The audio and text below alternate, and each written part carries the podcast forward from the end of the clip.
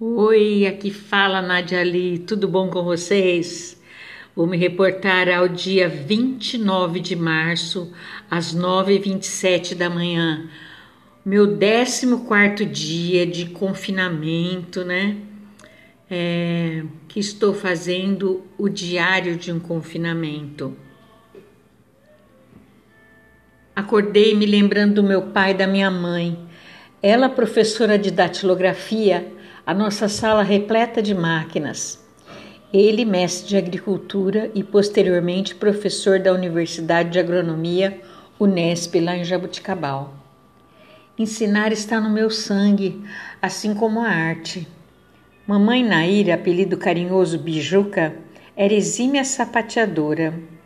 Já meu pai, Sebastião Góes, foi locutor de rádio e também ator de teatro dos bons. Fui por muitos anos filha única. Assim, mamãe brincava muito comigo. Nasci quando Nair tinha 20 anos. Não deu muito tempo para que ela pudesse curtir a infância. Gostava de virar cambalhotas na cama, cantava e dançava e eu junto.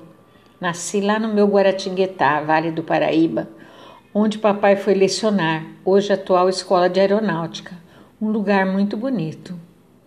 Mamãe gostava de costurar. Antigamente, todas as moças costuravam. Elas faziam moldes de papel cor-de-rosa, riscado com giz azul. Havia caixinhas de alfinetes, máquinas de costura de todos os tipos. Todos os finais de semana eu envergava uma roupa nova. Logo me convidaram para a passarela. Desfilei alguns anos. Acho que vem daí o meu nariz um pouco empinado. O Paulo Moraes sabe do que eu estou falando, já que foi um modelo famoso e viajou pelo mundo todo. Eu tive uma prima, Júlia Eveline Mortati, que foi manequim da Socila.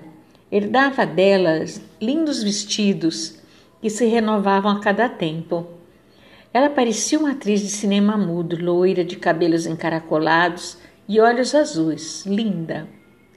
Na época, tive a oportunidade de conhecer uma das mulheres mais conceituadas em desfile de modas, Maria Augusta. Ela possuía um bastãozinho para corrigir posturas. Foi bom conviver com ela. Ela dizia: Mostre a roupa, não você. Minha carreira foi relâmpago, dos 13 aos 16 anos. Depois, fiquei pequena demais para a passarela. Papai gostava de dedilhar na viola e certa feita comprou um acordeon, mas não era o seu forte. Sempre a mesma música, sempre a mesma música. Adorava tocar gaita e o fazia muito bem. Todo bom gaiteiro é autodidata. Dona Nair, minha mãe, morreu muito cedo, com apenas 33 anos de idade. Foi um acidente. Algum tempo depois, meu pai conheceu a Conceição e se casaram. Ganhei assim sete irmãos. Pode imaginar que todas nós puxamos tia Nilda, Nair, Nedi e Miriam e falamos muito alto. Raquel, a minha irmã, é a que tem melhor timbre. Também tem as melhores risadas. A Miriam se parece muito com a tia Miriam, em outros tempos uma das moças mais bonitas de Jabuticabal. Tenho até comprovado num livro. Meu avô Lazinho, pai do meu pai, era dentista prático e percorria fazendas até perto de Ribeirão Preto, arrancando dentes e fazendo curativos. Recebia em paga porcos e galinhas. Minha avó foi a dona de um pequeno hotel e cozinhava muito bem, pois era mineira. Torresmo, couve, pães caseiros, fazia goiabada cascão, queijo. Já meus avós italianos, Couto e Rael, foram comerciantes em Empório. E seu Roberto antes foi guarda-trem, começou menino lá na Paulista. Dele herdei meu lado cômico no palco. Lembro que me levava para pescar e criticava a vovó, a quem chamava de Maria das Dores. Na cozinha da minha avó italiana havia muito sugre, uma sobremesa de laranja, muito macarrão caseiro, mesa farta e muitas palavras em italiano.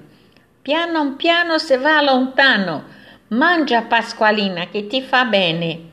Muito palavrão também. Meus queridos, vou encerrando, que me estendi demais. E o lado triste da notícia é que nessa data Bauru tem 104 contaminados e 3 óbitos. Pêndulo continua sobre nossas cabeças. Não saiam de casa. Eu falei uma informação errada para vocês e vocês nem repararam. O estado de São Paulo tem 104 contaminados, né?